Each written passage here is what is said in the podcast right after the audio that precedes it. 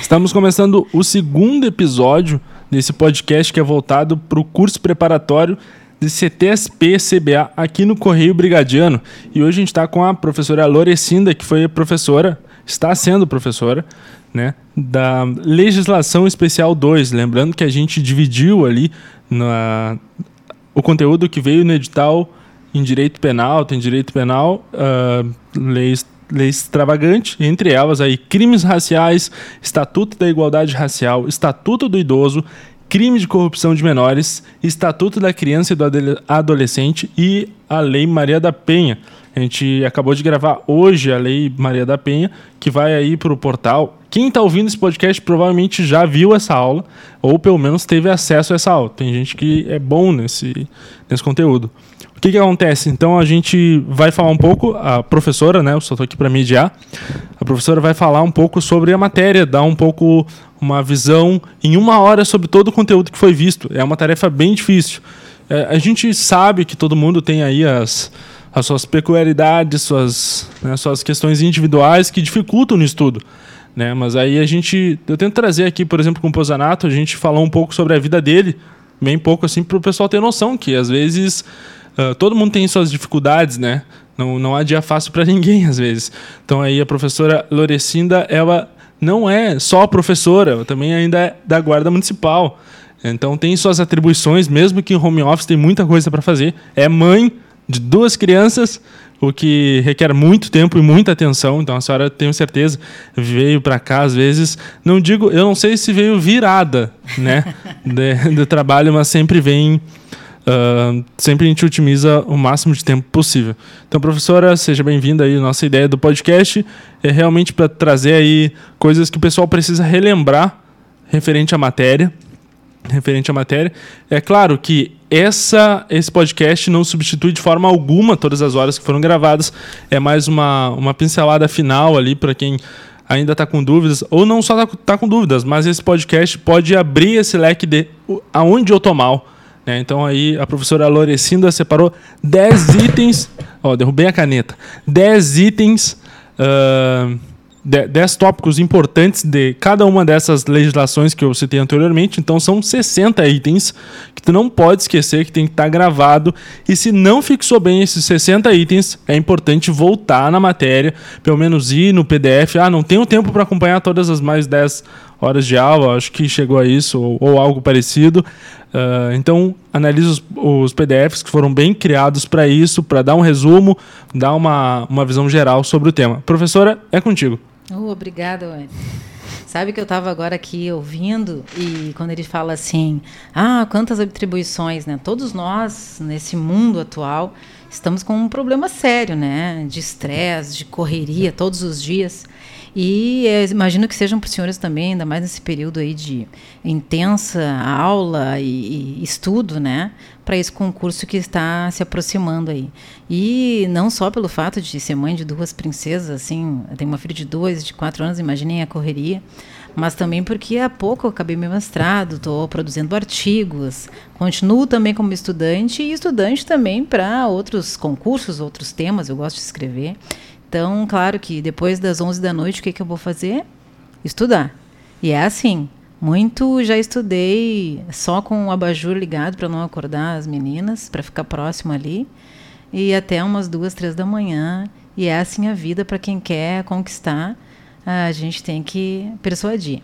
Então vamos fazer aqui, aqui o que me disseram para a tarefa aqui era que é para fazer, de, trazer 10 coisas que te farão gabaritar a legislação especial 2. e daí eu sou uma pessoa muito, né, sucinta no que eu vou fazer, eu peguei 10 tópicos de cada item. Então por isso que nós temos 60. Mas isso eu tenho certeza que vai auxiliar muito os senhores na hora aí, agora aqui ouvindo o podcast, e de repente estão aí no trânsito, enfim, onde estiverem, para que a gente possa, como o Wellington falou, não só pincelar, mas relembrar. E aí, isto, eu tenho certeza que na hora da prova lá, vai fazer toda a diferença. Então, aqui eu já vou começando de imediato, para a gente não se estender muito. Crimes raciais aqui, né? Mas foi uma das primeiras aulas que nós tivemos. É importante que lá no enunciado, provavelmente, eles vão estar citando a lei. Para a gente saber que se trata de crime, a gente tem que ver que a Lei 7.716 de 1989 foi a que alterou o artigo 5 é, o inciso 42 da Constituição Federal. Lá nós tínhamos a previsão de crimes raciais. O racismo em si é tido neste artigo 1 que é a chamada Lei KO, Lei 7.716. Então, se tiver isso lá no enunciado, já sabe que se trata de crime de racismo, que a gente está uh, eh, trazendo como discriminação ou preconceito, mas crime de racismo é na, na Constituição Federal, nesta lei, que altera lá o artigo 5 Nós vimos também o mnemônico recrio, lembram disso? Que é os crimes relativos à raça, cor, etnia, religião e procedência nacional, que estão aí abarcados né, por este artigo. Ah, o artigo 20 da Lei KO também fala em praticar, induzir ou incitar a discriminação ou preconceito de raça, cor etnia. É muito importante gravar essa questão da raça, cor, etnia, religião ou procedência nacional. Porque se eu falo em crime de racismo, por exemplo, por uma questão estava praticando religiosidade de matriz africana, e aí, ah, não, mas eram pessoas brancas. Não se está falando aqui apenas de raça, apenas de cor, mas estou falando de questão étnica e também de religião e também de procedência nacional em relação, por exemplo, aos migrantes. Então, por isso, quando se fala em racismo, estão se falando em raça, cor, etnia, repetindo de novo, religião e procedência nacional. O artigo 20, parágrafo 1 da lei também fala em fabricar, comercializar e, impressionantemente, falei isso na aula, cai muito nas questões, a questão de utilização da cruz suástica ou gamada. E aí, se a pessoa não ouviu esse podcast, não ouviu a aula, vai dizer assim, mas que loucura é essa? Isso está na lei. Sim, está na lei no artigo 20, parágrafo 1 que comercializar estes símbolos, né, ah, que utilizem a cruz suástica ou gamada para fins de divulgação, também é crime racial. Injúria racial, daí sim nós entramos aí no artigo 140, parágrafo 3 do nosso querido Código Penal. E aí nós temos essa diferenciação. Se nós formos ver, isso foi em 94, né, que foi colocado esse crime de injúria racial, quando nós tínhamos lá em 89 o crime de racismo, ele era muito mais severo, né? É uma ação penal pública incondicionada, é inafiançável, é imprescritível, Olha só a severidade. E eu, no meu entendimento, acho que o legislador achou que estava muito pesado a questão do racismo, até porque é uma prática ainda existente, muito constante e preemente no nosso país, né? Que ele resolveu então dar uma mansada. E aí colocou isso de injúria racial, no meu ponto de vista, é para a, abrandar né, aquilo que eu considero um crime muito sério. Então coloca lá que injuriar alguém ofendendo-lhe a dignidade ou decoro aí sim isso é uma injúria racial previsto no Código Penal. Então, os crimes raciais que nós temos é o racismo, que nós temos lá na Constituição Federal, no artigo 5 no inciso 42, e a injúria racial no artigo 140, parágrafo 3 do nosso Código Penal, que se a injúria consiste na utilização de elementos referentes à raça, cor, etnia, religião ou origem, aí nós temos a pena lá de 1 um a 3 anos e multa, normalmente é só multa que a gente tem. Macete aí, já falei, por incrível que pareça, de seis dicas. Nós vamos para a sétima. O macete que eu dei para vocês é que o racismo, a diferença de racismo e injúria racial, a gente fala pelo macete do, da letra C que tem no racismo, que é em relação à coletividade contra a coletividade, e o de injúria racial é o, a letra I, que vem do injúria ali, que é em relação ao indivíduo, para que a gente possa fazer essa diferenciação. Racismo, então, como eu falei, é uma ação penal pública incondicionada. E a injúria racial é pública condicionada à representação do ofendido. Cabe fiança, por isso que eu disse que é um abrandamento. Prescreve em oito anos, conforme delimita ali o artigo 109 do Código Penal. E sempre lembrando que todas as questões que envolverem se o racismo existe ou não existe, bom, lembrando que esse racismo que nós temos aqui no nosso país é estrutural. Na sequência ali, Wellington, nós, naquele mesmo dia, gravamos a aula de Estatuto da Igualdade Racial. Bom, acredito que vai cair exatamente assim, Estatuto da Igualdade Racial. Nós temos uma lei federal e uma lei estadual. Mas basicamente elas falam a mesma coisa, tá? Não é preciso assim ter muito mais delongas. A lei estadual ela dá mais prioridade à questão da intolerância religiosa no sentido de estar tá isso também no enunciado. Mas todas as duas são destinadas à população negra. Vejam bem, nos crimes raciais, que a gente acabou de falar, eles não citam população negra. Eles falam em cor, raça, etnia, procedência nacional, religião.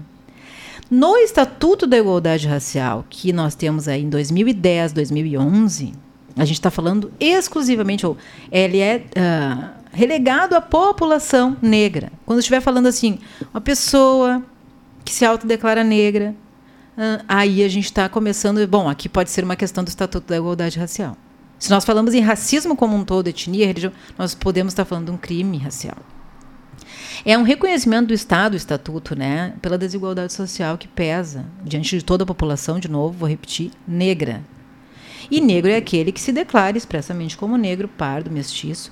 Claro que para concursos, para fim de concurso público, por exemplo, quando alguém se autodeclara negro, que daí eu estou falando em ações afirmativas do poder público, que também o Estatuto da Igualdade Racial prevê, alguns municípios ou estados podem é, formar comissões para averiguar se aquela pessoa que se autodeclarou de fato ela tem o fenótipo, e daí normalmente são uh, consideradas pelo fenótipo como negras, pardas ou mestiças, né? Porque isso daria margem para uma pessoa branca estar é, tá, uh, usufruindo né, desse direito de cotas, por exemplo. Mas aqui, quando a gente está falando do Estatuto da Igualdade Racial, eu estou falando apenas em autodeclaração. Essa desigualdade racial que nós vemos, é, o que, que é, né? Se, se vier alguma questão desse tipo, é toda situação justificada de diferenciação em virtude de raça, cor, descendência ou origem nacional ou étnica. Isso significa desigualdade racial que está previsto na lei. Agora, discriminação racial, aí sim, eu falo de toda a distinção. Enquanto lá eu falo da diferenciação de acesso, quando eu falo em discriminação, é a distinção e a exclusão baseada na raça, na ascendência ou origem nacional ou ética. A gente não entra aqui no podcast em questões que a gente tratou lá na aula, de como que isso se procedeu no, no país, não, não veio só da questão da escravidão, mas de muito mais coisas depois disso, né? Mas é importante que depois que a gente dê uma olhadinha na aula também tenha isso bem presente do que, que é a diferença de desigualdade e discriminação. E para vocês verem que a gente já está se encaminhando aqui para o fim desse, desses top 10 aqui do Estatuto, ela reitera medidas reconhecidas legalmente, né, como posse definitiva de terras quilombolas. Isso o Estatuto traz como inovação. O ensino da história da África e da cultura afro-brasileira. É uma coisa muito forte na lei que a gente vê que na prática ainda até hoje não acontece. Obriga essas ações afirmativas, como eu falei agora, uma das ações afirmativas são as cotas. Também exige a presença de negros em programas televisivos e cinematográficos. Por incrível que pareça, é uma polêmica aí, né? Que a gente vê, quem assiste novela ou filme, vê muito isso. Eu ouvia, pelo menos, que a mulher negra era a empregada da casa na novela ou no filme, enfim.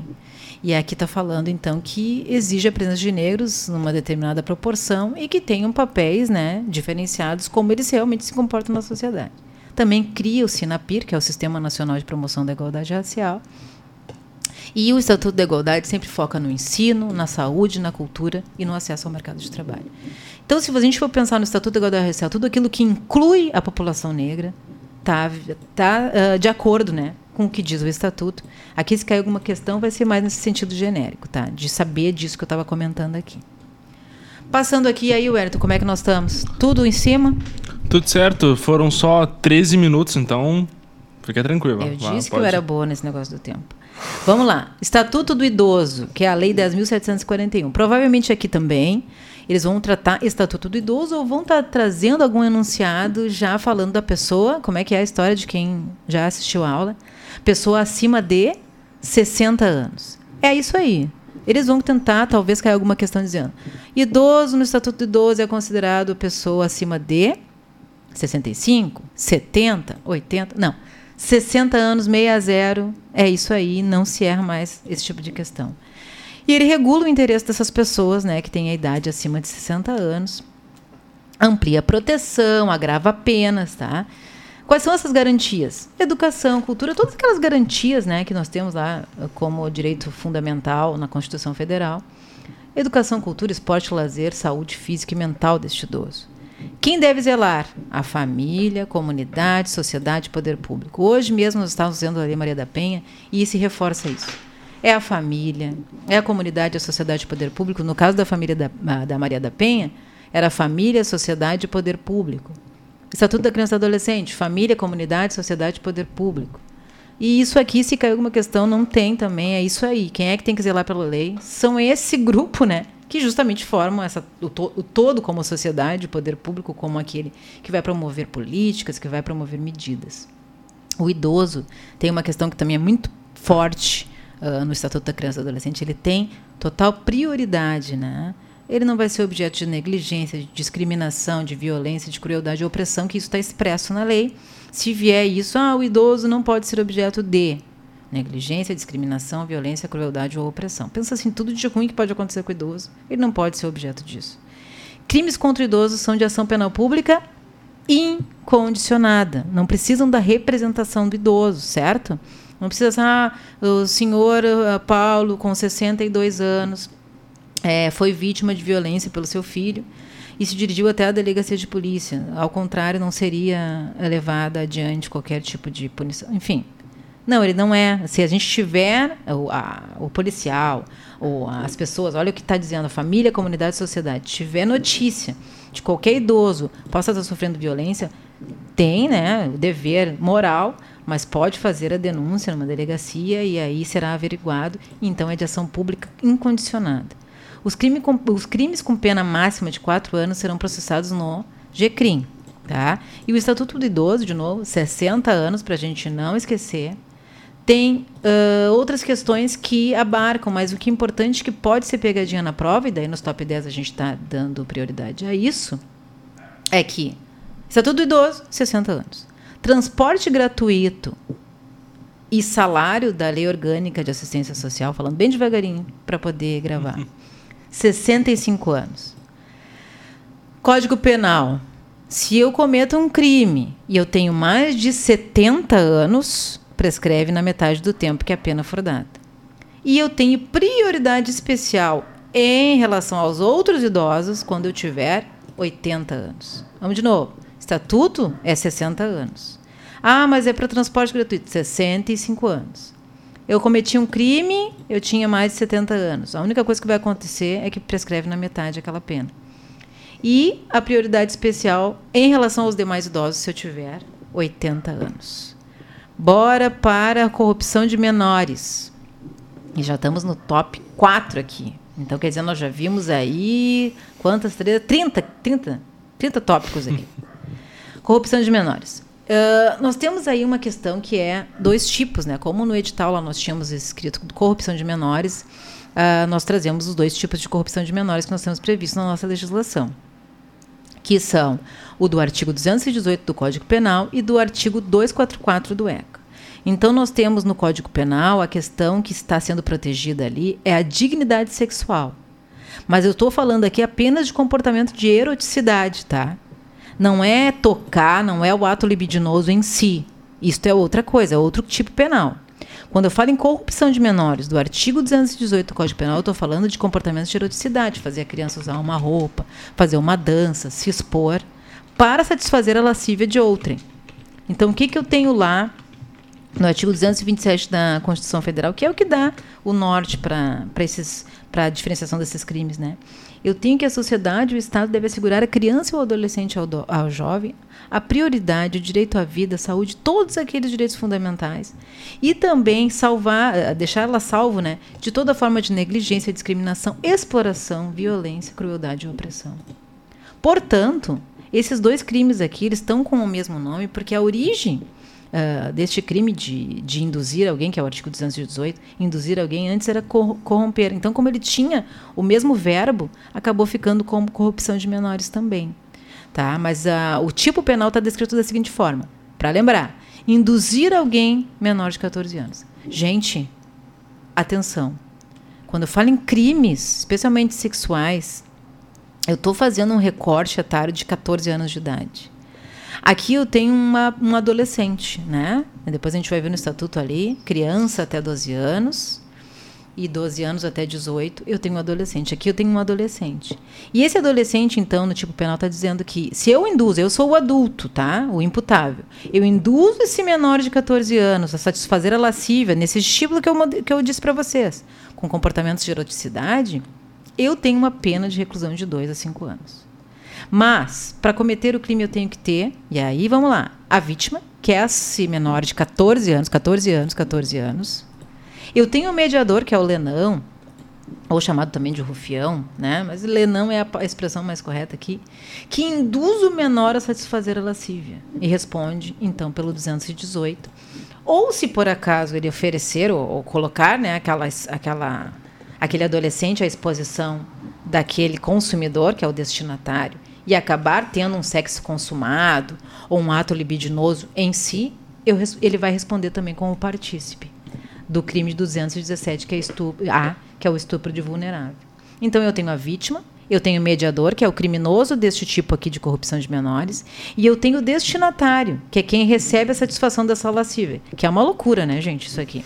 Mas esse, esse que recebe, esse que quer ver a criança fazendo esses atos de eroticidade, ele responde, se ele cometer um ato de lascívia, satisfação da lascívia, ele responde de pena de 8 a 15 anos por estupro de vulnerável, que é considerado um crime hediondo. Isso nós estamos falando do corrupção de menores, tratado no artigo 218 do Código Penal.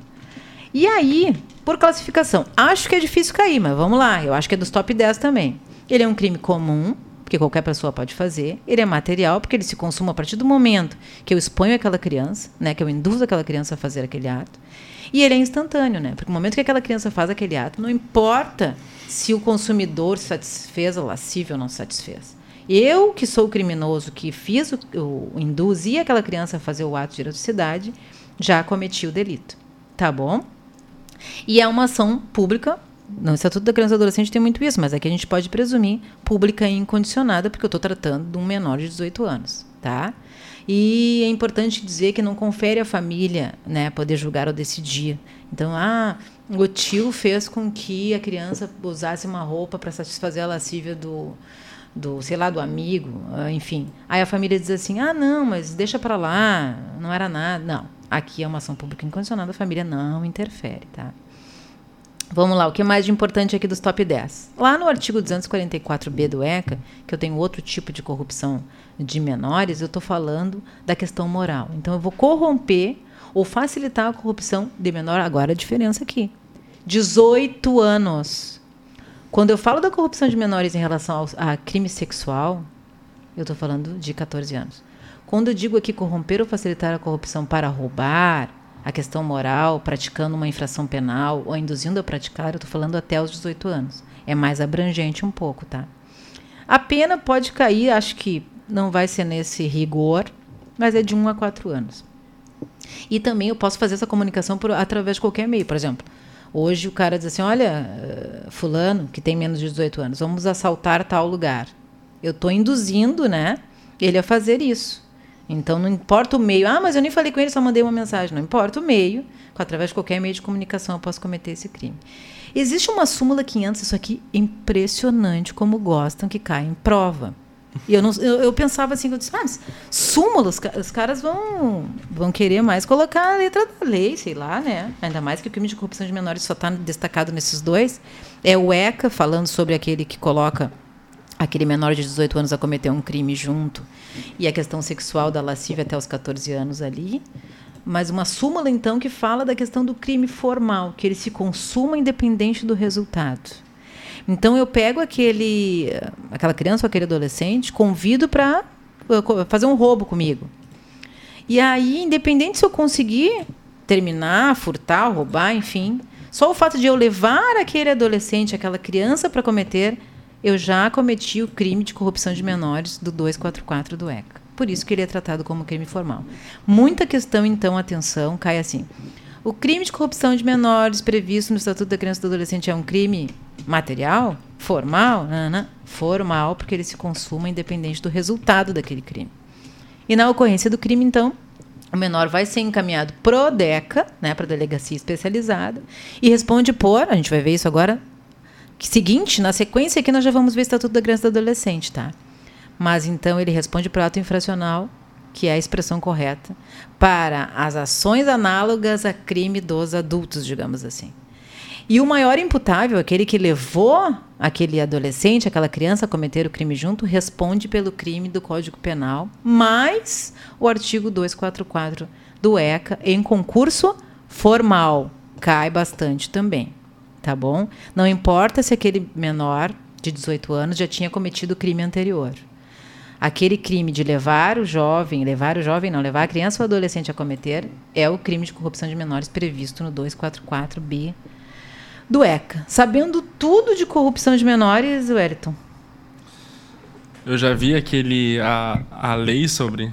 Na tua aula, né? Eu Aham. tive que editar, lembra? né? E aí, quando eu edito, eu tenho que rever toda a aula. Ah, às vezes a gente consegue passar um pouco, mas sim, tive que, que ver toda, porque eu lembro que quem gravou não fui eu, foi o Davi. Sim. E aí ele não anotou quais eram os trechos que eu precisava cortar. Então, sim, eu tive que rever toda a aula.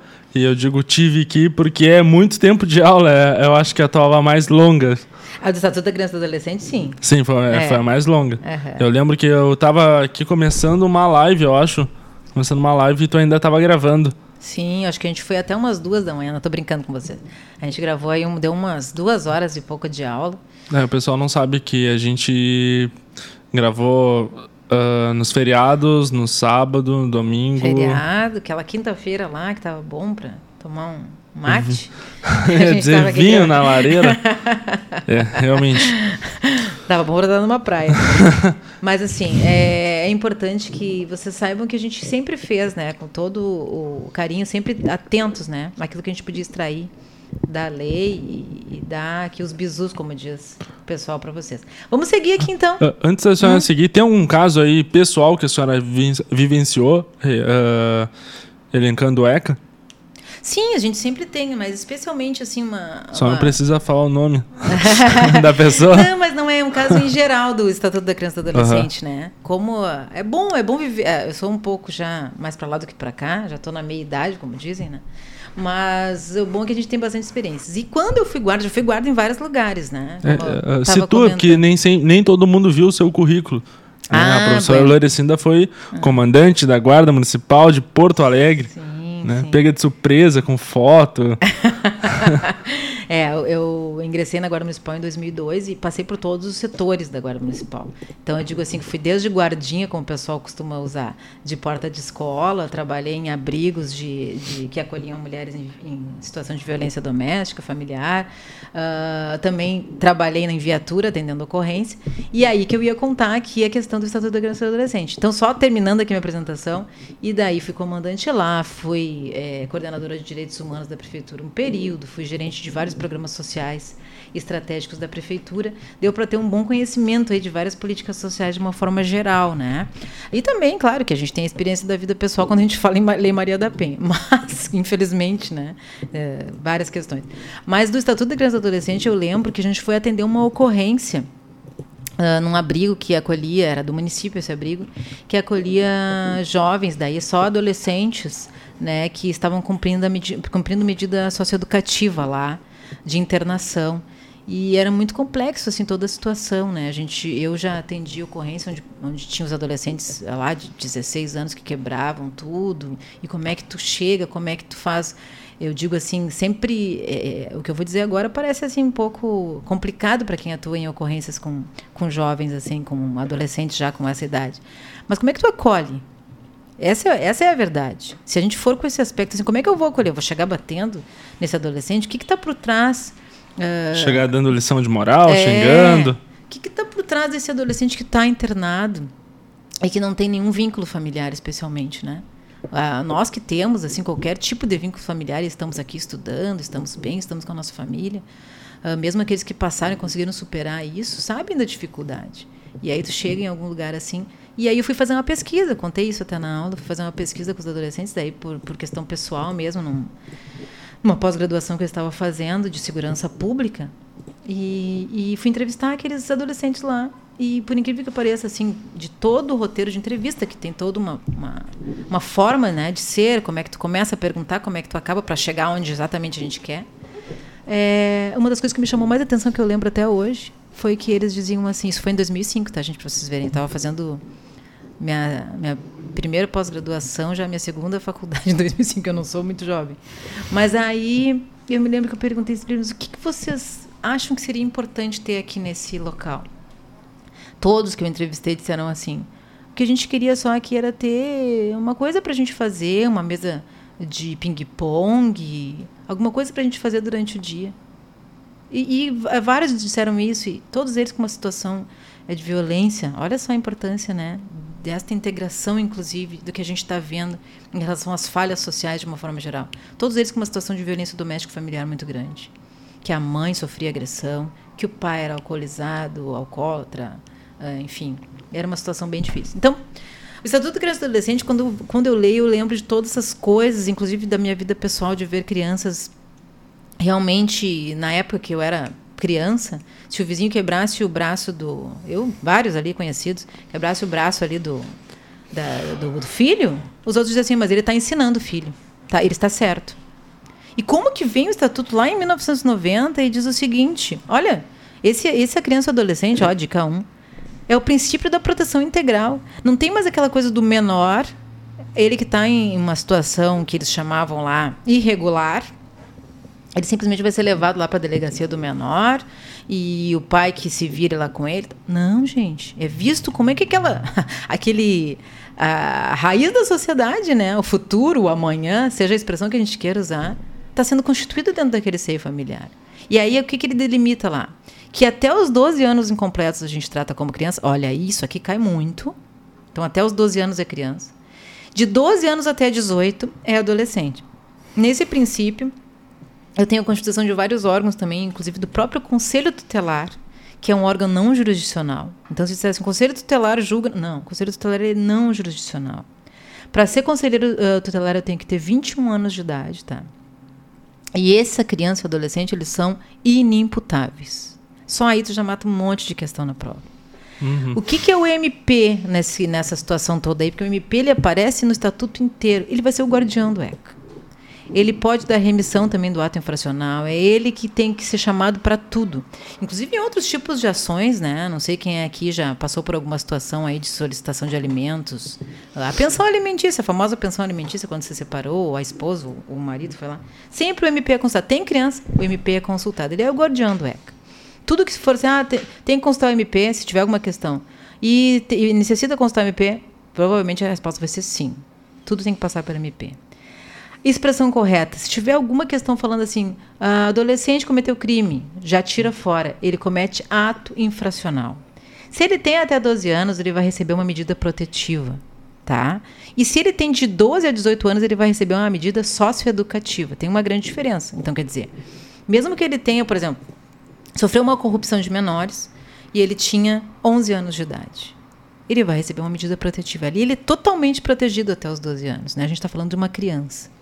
Mas se ele é um adolescente de 12 a 18 anos, ele vai, pode receber uma medida socioeducativa, se ele praticou aquele ato análogo né, a crime, que seria um ato infracional, junto com um adulto. Tá? Em flagrante, ele vai ser encaminhado para o DECA, tá? como eu falei até no caso anterior ali, e nos demais casos vai ser feito um boletim de ocorrência. As medidas socioeducativas, e daí isso aqui cai bastante, tá, gente? Lembrem do lápis. Não esqueçam de levar o lápis para a prova, nem que seja só para olhar para ele na mesa e lembrar da dica do Estatuto da Criança e Adolescente. Então, o lápis é, são as medidas socioeducativas, que é a obrigação de reparar o dano, liberdade assistida, advertência, prestação de serviços à comunidade, internação e semi-liberdade. Então, o L é liberdade assistida, o A é advertência, o P é prestação de serviços à comunidade, o I é internação e o S é a semi-liberdade. A barbadinha mata a questão também. Medidas para os pais e responsáveis está lá no artigo 129. Eu não vou ler aqui, mas peço que os senhores darem uma olhadinha, tá? Depois. Também é vedada a divulgação dos atos judiciais, tá? O adolescente que a, a, quem se atribua qualquer tipo de autoria, e aí a gente pensa assim: "Ah, não pode aparecer na TV". Não, não pode. Isso quem diz é o Estatuto da Criança e do Adolescente, tá? Ele não pode ser conduzido em, e transportado em compartimento fechado. Ele não pode ser algemado. Tudo que viole a condição, ou seja uma condição atentatória à sua dignidade. Pensa o seguinte: qualquer coisa que vai expor a ele, vai traumatizar ele, vai atentar à dignidade dele, não pode. Então tem que ser tratado de fato, lembre da palavra acolhimento, tá? Os crimes praticados então contra a criança e adolescente, eles são de ação penal pública incondicionada. Isso aqui já era barbada de saber, até a gente falou ali do idoso, que também é ação penal pública incondicionada. Criança e adolescente não seria diferente. É o mesmo. Vamos agora finalizar como é que nós estamos aí, Wellington. É, professora, a gente está com um tempo, a gente está em 34 minutos. Puxa, eu sou muito... Não, mas isso é muito importante, eu ia até te perguntar. Ah. Uh, referente a isso, a letra, crime. Né? Tá escrito como crime, já Tira descarta. Fora. É, só para só a gente colocar assim, porque provavelmente pode acontecer de alguém perdido com esse pensamento tá aqui no podcast, uhum. tá ouvindo até aqui, entender, não, mas então ela tá justificando os crimes. Não, uh, que tu falou anteriormente sobre os menores infratores. Não, não foi uma justificativa do ilícito, foi simplesmente uma constatação da realidade. A senhora foi até lá, é uma realidade, é, é situação prática. Ah, não está aqui tentando dizer A ou B é certo ou é errado, mas é sim o que foi identificado de forma empírica, né, de forma de pergunta ali na vivência, se constatou que sim, né, se tem essa deficiência na, na, na esfera familiar de eu, eu não vou generalizar para todo, mas sim. em praticamente todos os infratores. Então, ok, tu pode correlacionar no futuro de forma científica, né, não assim por achismo, mas sim, dá para fazer um trabalho bem forte sobre isso para poder afirmar se sim ou se não correlaciona. Mas é só para a gente situar, porque sim. eu conheço o público. é, se, se, o Estado ele diz que a família é a base da sociedade e tem especial proteção deste Estado, né? Uh, como que esse Estado protege, afinal? Como é que surgiram essas leis? Por que, que surgiram essas leis? Então é isso que a gente tem que ter uh, essa consciência e questionar, tanto no artigo 217 dessa proteção da criança e do adolescente, como no 226 da família, base do Estado. É, eu não posso ter interferência no seio familiar até que ponto, como Estado? Já que eu faço políticas econômicas, que eu tenho como poder público o dever né, de, de ter mecanismos né, gerais para estar tá fazendo com que essas pessoas, essa sociedade, seja pautada numa família saudável. Que é isso que a gente quer, independente da constituição familiar. Aqui a gente não está falando é, num modelo de família A ou B. Ah, tem que ser o um modelo assim, assim. Não, estou falando daquele tio que cria o sobrinho, estou falando da, da, de, de relações uh, de orientação sexuais diversas. Não, não é isso. Estou falando da família como pessoas que se agregam num núcleo e que dali vão sair todos os entes sociais que podem fazer aí maravilhas na sociedade ou podem fazer estragos na sociedade. Mas como que se cria toda a psique, toda... Bom, isso aí é uma questão aí que dá para a gente uh, fazer mais uns 10 podcasts para falar só disso. Mas vamos voltar aqui, até porque eu não sou especialista em psicologia, só fiz pesquisa de segurança pública e direitos humanos por enquanto. Nós vamos então para a Lei Maria da Penha que ela é uma lei de 2006, né? E hoje nós tratamos disso. Ela basicamente assim, ó, temos que, de novo, eu falei bastante isso na aula, mas é, é chato, mas aí grave. O que a gente está falando é de violência doméstica e familiar contra quem? A mulher. Violência doméstica e familiar ocorre contra a criança e adolescente, ocorre contra o idoso, ocorre contra o homem. Eu já tive caso lá de ver um senhor que, que tinha sido. A mulher tinha agredido muito ele, estava bem machucado quando eu era eh, coordenadora de direitos humanos, tinha lá o Centro de Referência Vítimas de Violência, sempre lembro desse caso, que ele estava acompanhado da filha, que inclusive era uma criança, tinha menos de 12 anos. E ele estava lá e aí ele falando que tinha sido como é que tinha sido agredido e tal. E a filha disse assim: "É, pai, mas tu chegou bêbado em casa, sempre que tu chega bêbado a mãe te bate mesmo". Então, quer dizer, realmente ali a filha afirmou, é, ele, ele era agredido, ele não batia na mulher, né? Ele toda vez que ele chegava alcoolizado, a mulher arrebentava ele a pau. O que a gente está falando aqui é do artigo 129 do Código Penal, tá? Porque aqui na Lei Maria da Penha só pode ser vítima a mulher. Ah, mas então que discriminação é essa? Não, é o contrário. Nós temos no sistema brasileiro cultural arraigado o machismo que fala então que aquele homem que nasceu do sexo masculino, com pênis, e ele se acha então superior a qualquer outro tipo de pessoa da sociedade. Ele se acha superior à criança, ele se acha superior à mulher, ele se acha superior a quem não é hétero. Então, esta pessoa constitui todo também um processo de violência, porque ele se acha superior e aquilo tudo que é contrário, ele reage com violência. E aí eu tenho toda uma constituição de gênero, porque é importante isso é citado na Lei Maria da Penha que, que é o gênero que nós falamos lá? O que, que é a orientação sexual e o machismo? Esse gênero que é uma construção cultural, né? Daquilo que uma mulher, os papéis sociais que uma mulher tem que desempenhar, que um homem tem que desempenhar. Quem construiu e por que, que a gente não questiona? Orientação sexual, a gente não vai falar mais opção sexual, porque orientação sexual, independente de ser uma orientação homoafetiva ou heteroafetiva, isso não diferencia para a lei. Sendo mulher, e no caso mulher trans também entra, tá? Independente da orientação sexual, e a questão aqui é de gênero. É uma lei que ela veio ser multidisciplinar, ela não veio para penalizar ou só acolher, né? Então ali vai ser uma integração operacional de diversos órgãos do Poder Judiciário, da Defensoria Pública, das polícias, assistência social, saúde, tudo isso está envolvido, porque aqui a gente está falando, gente, de uma situação familiar. Quem tem família aqui sabe que é uma confusão, uma loucura, né? A gente se ama, a gente se odeia. A questão aqui é que não pode ter agressão, não pode chegar aos limites como chega da violência chegar ao homicídio e imagina quantas crianças aí órfãs, né? Porque muitos desses ex-maridos ou maridos ou companheiros que um, agridem e matam suas mulheres, primeiro que se agridem causa, causa traumas terríveis, mesmo que seja uma agressão psicológica, moral, enfim, já causa traumas a toda a família, até as crianças especialmente, uh, se tem crianças, né? Mas muitas vezes também eles se suicidam após isso.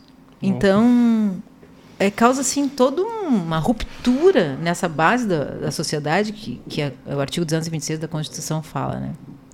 O que, que a gente está trazendo como esse tríade, então, dentro da Lei Maria da Penha? Eu tenho a situação da violência, que é ocorrida no âmbito das relações familiares. Não precisa de coabitação, tá? Mas ele é ocorrida por uma pessoa que é próxima. Então, se um homem assassina uma mulher que nunca viu na vida, não estou falando da Lei Maria da Penha. Eu estou falando de um feminicídio, né? Mas a Lei Maria da Penha é para essas relações familiares de afeto, com ou sem coabitação. A vítima sempre vai ser uma mulher ou uma trans, independente da orientação sexual. Então pode ser uma mulher que agrediu a outra e as duas tinham uma relação homoafetiva, por exemplo. Se a vítima é uma mulher, não importa quem seja o agressor, se é homem ou mulher, eu vou estar dentro da Lei Maria da Penha.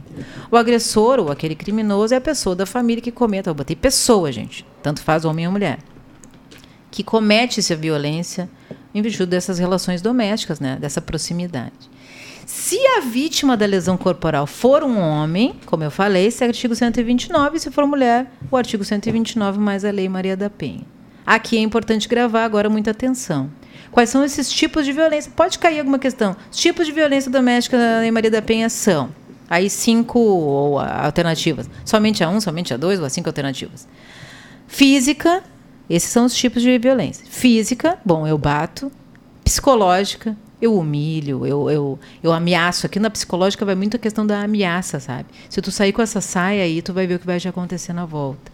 Sexual, fazer com que aquela mulher tenha relação sexual, ou fazer com que aquela mulher não, não demonstre qualquer tipo de prazer, ou não tome qualquer tipo de contraceptivo, ou não. Mesmo sabendo que o marido tem relações sexuais com outras mulheres, não posso obrigá-lo a usar preservativo nesse sentido, tá? Patrimonial, que é subtrair alguma coisa dela, queimar, tem muito isso, né? Os maridos que queimam as roupas, uh, subtraem documentos para que elas não possam trabalhar, não possam sair de casa. E moral, isso acontece especialmente, não que possa, não possa acontecer na constância da relação, mas ele acontece especialmente após o pedido de separação. Essa questão do moral de dizer, ah, mas ela é isso, ela me traiu, ela fez aquilo, ela roubou. Isso acontece muito.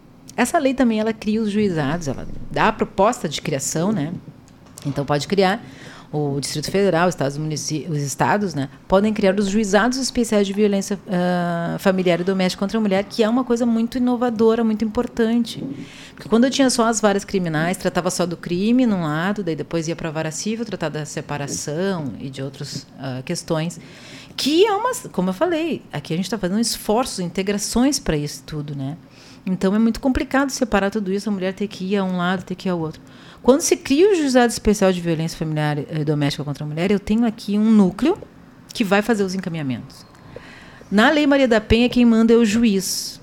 Botem isso na cabeça. Quando tem a questão lá, ah, não sei o que, é o delegado pode. É o juiz que manda, é o juiz que encaminha as medidas protetivas de urgência, tudo relacionado, encaminhamento às assistências que terão, tá?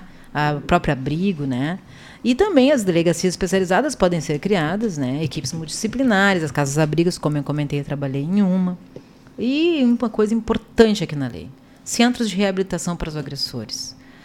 Uh, pode cair lá uma questão, por exemplo, ah, o agressor será liberado e, e não será uh, colocada nenhuma medida é, protetiva, medida em relação ao agressor. Não, inclusive o juiz pode obrigá-lo a estar no centro de reabilitação para agressores. Na inquirição, daí importante aqui da atuação policial, é evitar a revitimização. Se a gente decorar isso, a gente grava todo o resto.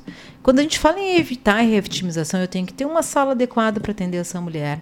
Eu não posso entrar em detalhes, porque ela está traumatizada né, sobre aquela violência que ela sofreu. Eu tenho que tentar colher o maior número de provas ali disponíveis né, e resguardar, inclusive local. Aconteceu, por exemplo, pode ser um crime sexual, é, para que eu possa estar tá compondo aquele processo judicial da forma melhor possível e o juiz possa decidir de uma melhor forma por uma medida protetiva de urgência, tá?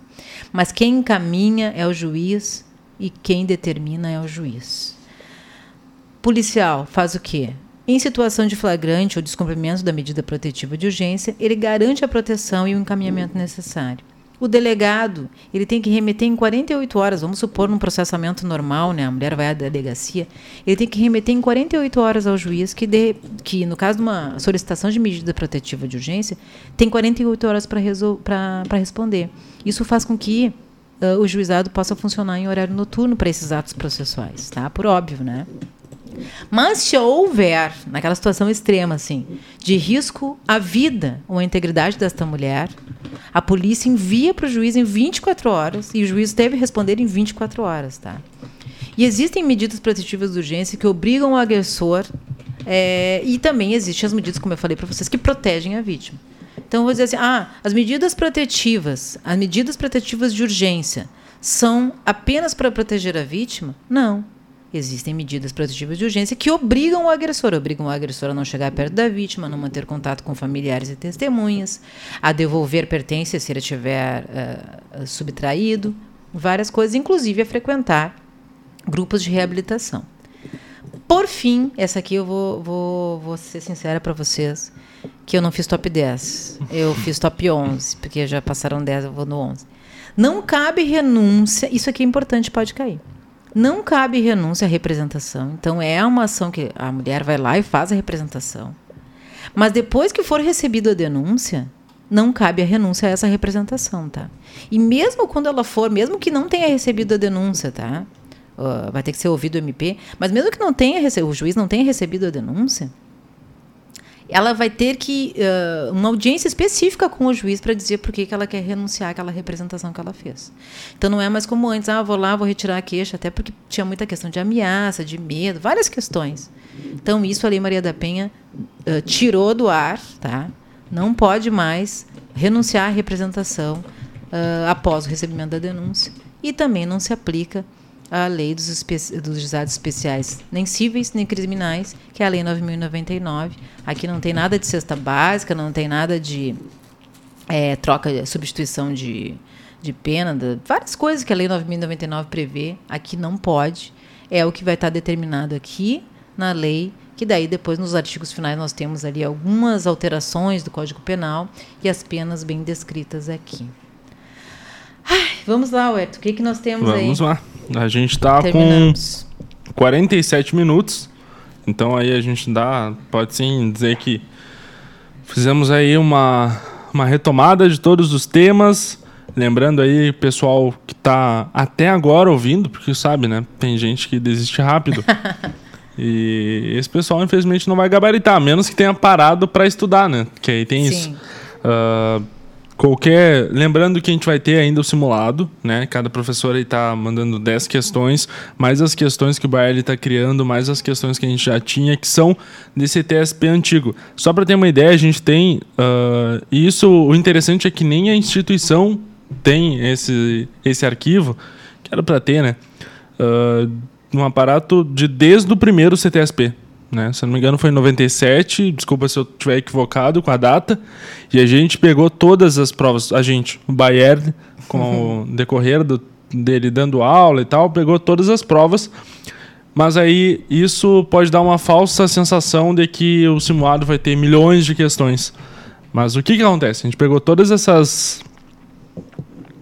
Essas. Essas. Essas questões e visualizou se elas estavam atualizadas, se elas batiam com a legislação vigente.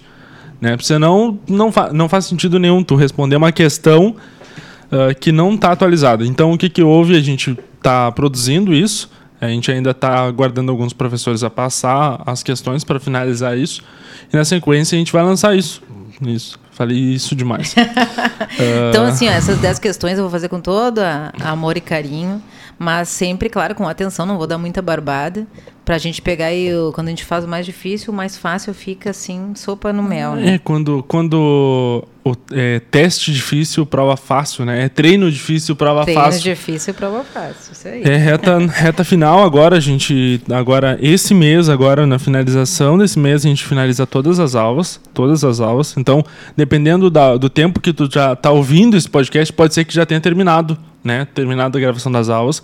Eu sempre gosto de né, repetir, embora seja. ah, repetitivo. Ah, que pode mandar, as pode mandar as perguntas através do, do, do fórum né, até o final do curso. Lembrando que o curso vai estar disponível, né, o fórum vai valer até o final, né, até o dia da prova, né, ponto. Né, porque depois não, não vai, não tem consistência disso. né. a gente vai fazer ali, vai analisar junto, ah, fazer o gabarito da prova, embora a gente vai analisar ele junto, né, no dia que for lançado o gabarito. Lembrando que um dia depois já vai sair o resultado, mas a gente quer fazer um pouquinho antes para dar uma olhada, para ver como é que vai ser, como é que se a gente abordou todas as questões. Eu acredito que a gente abordou todas, todas, né, todas as questões analisando as provas anteriores. Mas aí a gente vai só descobrir isso no final mesmo. A gente vai. Depois disso, a pessoa ainda vai ter o acesso de um mês. Ou seja, se a prova, por exemplo, ah, adiou a prova. Antes estava adiada para o dia 17, né? Mas aí voltou, voltaram atrás, tiraram a retificação. Lembrando, esse podcast está sendo gravado dia 22 de junho de 2021. Então pode ser que no momento que tu esteja ouvindo esse podcast já tenha uma nova data. E eu posso te garantir com certeza que a gente vai te permitir acesso às aulas um mês depois de ter passado a prova. Mas por quê? É porque é, tem uma questão comercial? Não, na verdade é uma questão ah, educacional. Quer ver? A gente tem uma disciplina que o pessoal não está assistindo muito, que se chama Introdução à Metodologia Científica que, assim como a senhora, assim como, mi- como eu, todos os professores, eh, eu não sou professor, mas na faculdade a gente acessa isso, que isso é uma cadeira, uma disciplina da faculdade, 88 horas. É óbvio que a gente não. É, é uma disciplina de 10 horas aqui, mas por que, que a gente tem isso? Porque essa, essa disciplina é um fator que faz as pessoas rodarem muito dentro do curso do CTSP. Né? Não na prova, porque não é cobrado na prova. Mas quando ele começar o curso, ah, tem que produzir, tem que produzir trabalho acadêmico, ele não sabe nem como fazer. São coisas básicas, re- regras da BNT, etc, etc. Mas é o que, que é ciência, o que, que não é ciência. Então é por isso que tem esse mês, né? Esse mês a mais é referente a essas aulas. Tipo, elas ainda tem uma aula que está lá postada. A professora Eleisa, ela teve problema de saúde, ela teve aí, ela se vacinou contra a Covid, depois tava indício de Covid e a gente foi, eu até foi eu que resolvo com ela a questão dos horários. Falei, ó, professora, não precisa ser agora. A, a sua disciplina é uma disciplina pós pós CTSP, pós prova. Então, não, ela tava louca para poder fazer logo e tal, porque pensou, bah, o pessoal deve estar muito preocupado. E realmente, ah, tem muita gente que não entende por que, que a gente colocou ali, mas é por o pessoal que nunca fez CTSP na vida. Mas o pessoal que já fez tem noção do que que que está acontecendo atrás disso. Então é mais uma repassagem, usando agora seu tempo para falar isso. E aí eu queria lhe pedir para falar um pouquinho sobre. Eu não vou pedir para falar o caso concreto, porque é bem delicado e saiu há pouco. Mas sobre casos práticos, de que algum exemplo bem prático assim que a senhora viveu frente a Maria da Penha, né, frente a isso. Não só a gente estava comentando antes de abrir o podcast, antes de começar a gravação, referente à história da Maria da Penha, né, a história em geral dela. A pessoa, a gente estava vendo as fotos dela, uma, moça muito bonita, e aí de, se não me engano, uma classe social média alta. Ela é biofarmacêutica e o marido era professor universitário. E a gente não vai entrar nem no mérito de se ela não fosse, né, desse patamar, o que, que aconteceria. Então, então, essas considerações finais e o que, que a gente pode levar sobre isso, sobre toda a matéria e o que, que é o que, que é importante. O Tenente Baelli entrou aqui e a gente deu, quase perdi o raciocínio inteiro. Pode deixar que eu pego aqui, mas assim, falando um pouco é, dessa experiência pessoal, eu vim é, aqui de uma vila de Porto Alegre, bem conhecida, talvez os senhores, que é a Vila Bom Jesus, né, o bairro Bom Jesus. É onde eu tenho mais frequentado, né? Minha namorada é de lá. Ah, é? Uhum, então só. tô sempre lá agora. Então, mas eu nasci perto da Vila de Vineia, para quem, pra quem conhece lá a região, sabe que ali sempre foi um, um local muito violento. E eu já posso dizer para os senhores que eu gastei bastante dinheiro em terapia. Já estou um pouco. assim, posso falar um pouco sobre esse assunto, porque antes era bem difícil, porque é, era uma constante ali a violência doméstica-familiar. Na verdade, eu não tinha outras, uh, outra exemplo a não ser violência doméstica-familiar no meu entorno. E imagina sair para um mundo diferenciado, né? Porque quando a gente começa a acessar âmbito educacional, tu começa também a derrubar muros e, e ter acesso a outros ambientes. E quando eu, eu falava tudo o que acontecia, que muitas vezes a minha mãe acordava mais cedo para pegar água, porque a gente não tinha muitas vezes água encanada e não tinha esgoto também. Mas as brigas eram muito constantes e muitas vezes várias famílias uh, se agrediam, e tinham violências muito severas assim. E tinha sangue, dependendo do se era um domingo para segundo, natais, por exemplo, eu não recordo de nenhum na minha infância que não teve algum tipo de violência doméstica ou de briga entre famílias. E acontecia de a minha mãe pegar água, então, é, num, num, lugar que tinha próximo ali para poder jogar no pátio e tirar o sangue. É, não só a questão da violência em si que eu, que eu presenciei na infância, mas depois estudando e vendo uma, uma, uma, perspectiva mais externalizada, assim, eu percebi que era muito direcionada de fato às mulheres. Aquelas mulheres eram muito fragilizadas, né? As mulheres que, que inclusive conviviam no meu entorno ali, elas não tinham todos os, os trabalhos que elas tinham eram super precários, ou eram uh, faxineiras que também não tinham carteira assinada nem nada disso na época, ganhavam muito pouco, uh, dava minimamente para se sustentar, nem sustentar os filhos muitas vezes ou trabalhavam com prostituição. Eu cresci nessa realidade. E, e hoje tentar fazer alguma coisa é uma quase uma missão de vida, assim, tentar fazer alguma coisa para para seja através do meu trabalho, através das palestras que eu dou, através do trabalho social que eu faço, de poder já dei muita palestra lá na vila mesmo e outros lugares, outras outras comunidades para mulheres que estavam fazendo outros cursos, até de costura. Eu chegava lá e falava sobre violência doméstica familiar. Porque às vezes a pessoa não se dá conta. Ah, mas meu marido ele traz tudo para dentro de casa, uh, comida, né? E ele só me agride quando eu quero sair. E daí, se eu não saio, tá tudo bem. E eu já vi outras coisas, mulheres falando, ah, mas se ele tem outras mulheres na rua, eu não vou me queixar disso, né? Porque pelo menos se eu for reclamar, ele vai me bater, então deixa assim. Então, coisas assim, diversas que vocês podem ter, imaginar que nesse aspecto de violência doméstica, para quem não vivenciou, mas para quem vivencia, é muito forte. E a lei, quando a gente lê a lei, ela, a gente vê que ela abarca bastante coisa, mas eu comentei que eu acho que deveria, não deveria ter fiança para determinados casos, né? Por isso que muitas mulheres ainda continuam morrendo. Mas o Wellington, assim, não fazendo dramatização aqui no nosso final do podcast, né? A gente precisa acabar bem isso. O que eu vejo também é que todas as barreiras que eu, que eu consegui enfrentar foi com um pouco de sacrifício, mas quando eu olho para trás eu digo, ah, nem foi tanto sacrifício assim. E é esse incentivo que eu quero dar para os senhores, assim. É, hoje, agora neste momento de estudo, pode parecer que está um pouco mais pesado, talvez não tenha tempo para sentar ali num sofá, ficar com a família. Mas quando os senhores olharem para trás, vocês vão ver que valeu muito a pena. Valeu muito a pena porque é uma progressão na carreira importante, porque vai dar mais qualidade de vida para os senhores. E assim é um passo de cada vez. E é isso que dá motivação para a gente. É um período que vai passar e espero que lá na frente vocês olhem para trás e digam assim: ó, passou e eu tive sucesso. E eu espero ter contribuído para isso, tá bom? Um abraço, então, muito fraterno. E a gente. Tá te despedindo é, já? Eu fechei aqui o negócio para te falar e tu. É. Tá te despedindo. Tem... Eu já estou me despedindo já. Não, tem, tem algo aqui que aconteceu hoje, ah. tá? Que engloba tudo que a gente estudou na tua disciplina. Né? Todas, todas, todas. Uh, praticamente todas, desde ECA até agora na Maria da Penha. E que aconteceu hoje, dia 22 de junho, peguei agora a informação. É, ela é de, das 11 da manhã. Acho que já teve acesso a essa informação. Ah, sim, do, do de Viamão. Né? Casal. Não, não. Não? Não, é outro. Eu Meu acho Deus. que. Olha só. Casal é preso em esteio por ah, não, torturar e manter mulher em situação análoga à escravidão. Nossa. A vítima que é. Olha só, mais uma. Que é deficiente física, tinha benefícios usados pelos dois e sofria abusos sexuais. Filho dos suspeitos de 16 anos foi apreendido. O casal foi preso nessa, terça-feira, dia 22, aqui em Esteio, aqui no Rio Grande do Sul, né?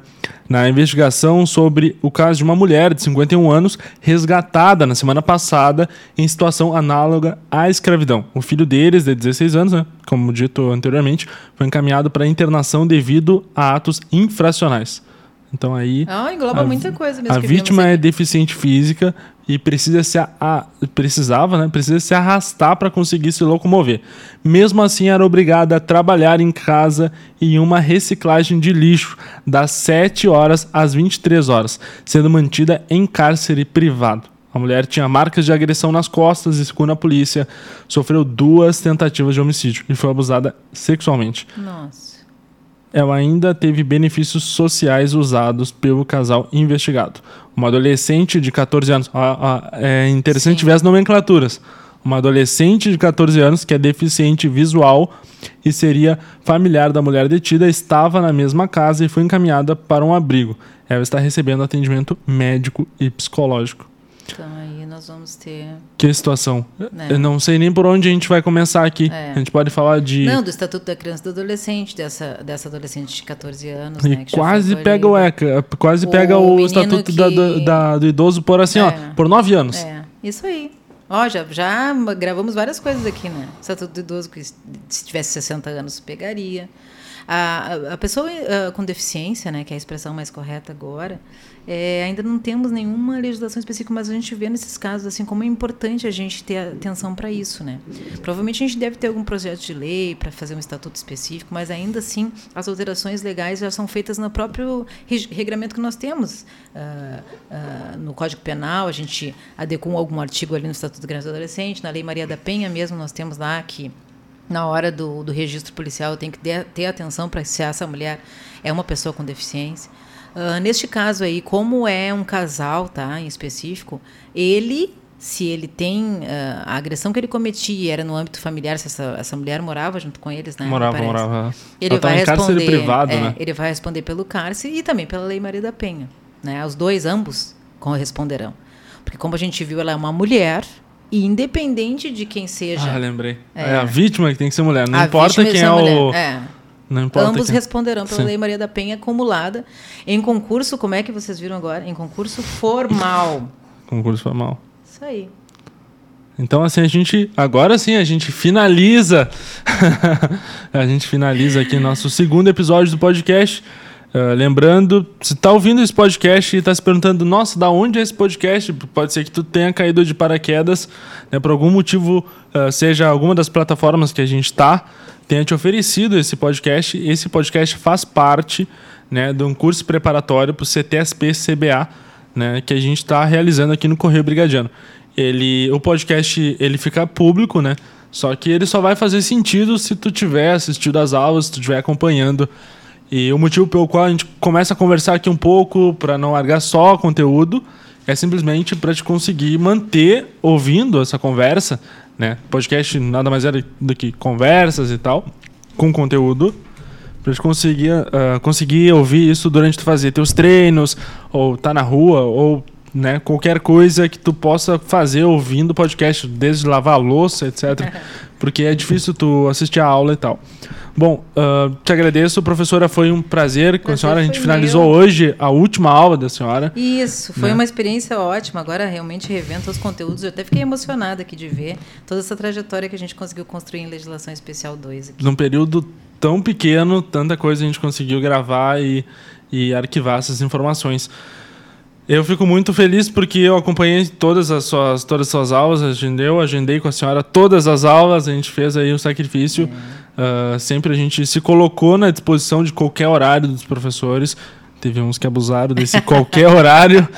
Estourei o microfone agora. Qualquer horário, pessoal, às vezes, mas só para conseguir entregar. E lembrando, a gente poderia ter feito muito mais horas, só que a gente ficaria enrolando e não é o que a gente pretende. A gente pretendeu dar uh, o que realmente cai. Né? Como diz o professor Posanato, que ele fez cravar na nossa cabeça esse termo QPP, Questão Potenciais de Prova. tu também ficou. Mas então, te agradeço muito. E agora eu, eu vou dar o, o, recado final. E aí, pessoal, vocês que estão. Tu que está ouvindo até agora, né? É importante acompanhar os outros, uh, os outros episódios. A gente tem um episódio acima, esse é episódio 2. Então, se tu não acompanha o episódio 1, um, o episódio 1 um é do Sargento Posanato, que fala sobre legislação especial 1. Lembrando que legislação especial 1 e 2, ela, é, ela tem esse nome simplesmente para a gente se organizar aqui no Correio Brigadiano para contigo. Porque no edital ele está ali na forma do direito penal, né? Ali depois da uh, dos aspectos do propriamente direito penal, tem ali legislação extravagante, mas é óbvio que nesse momento já deve ter certeza sobre isso. É meio tarde demais para ter dúvida a respeito. Mas qualquer dúvida que tu tiver, lembrando que o nosso fórum continua aberto, o chat no site é sempre importante fazer as, as, né, as ponderações por ali. Ah, não quero ligar, ou até mesmo quero entrar em contato e mas de modo mais rápido, pode entrar em contato ali pelo site cursos, cursosbrigadiano.com.br. Eu demorei a falar esse cursos brigadiano porque eu criei vários links já. Então esse é mais um link que eu estou administrando aqui no Correio Brigadiano. Então, se precisa de informações referente ao curso é cursosbrigadiano.com.br. Então a gente está finalizando aqui. Então agradeço a todos que ficaram até aqui. Lembrando que nossa. Uh, todos esses áudios vão ficar, vão se manter na plataforma de streaming, seja o Spotify ou seja qualquer outro, tipo o Anchor. Então aí é isso, pessoal. Uh, agradeço a todos e até o próximo episódio e vai acabar agora.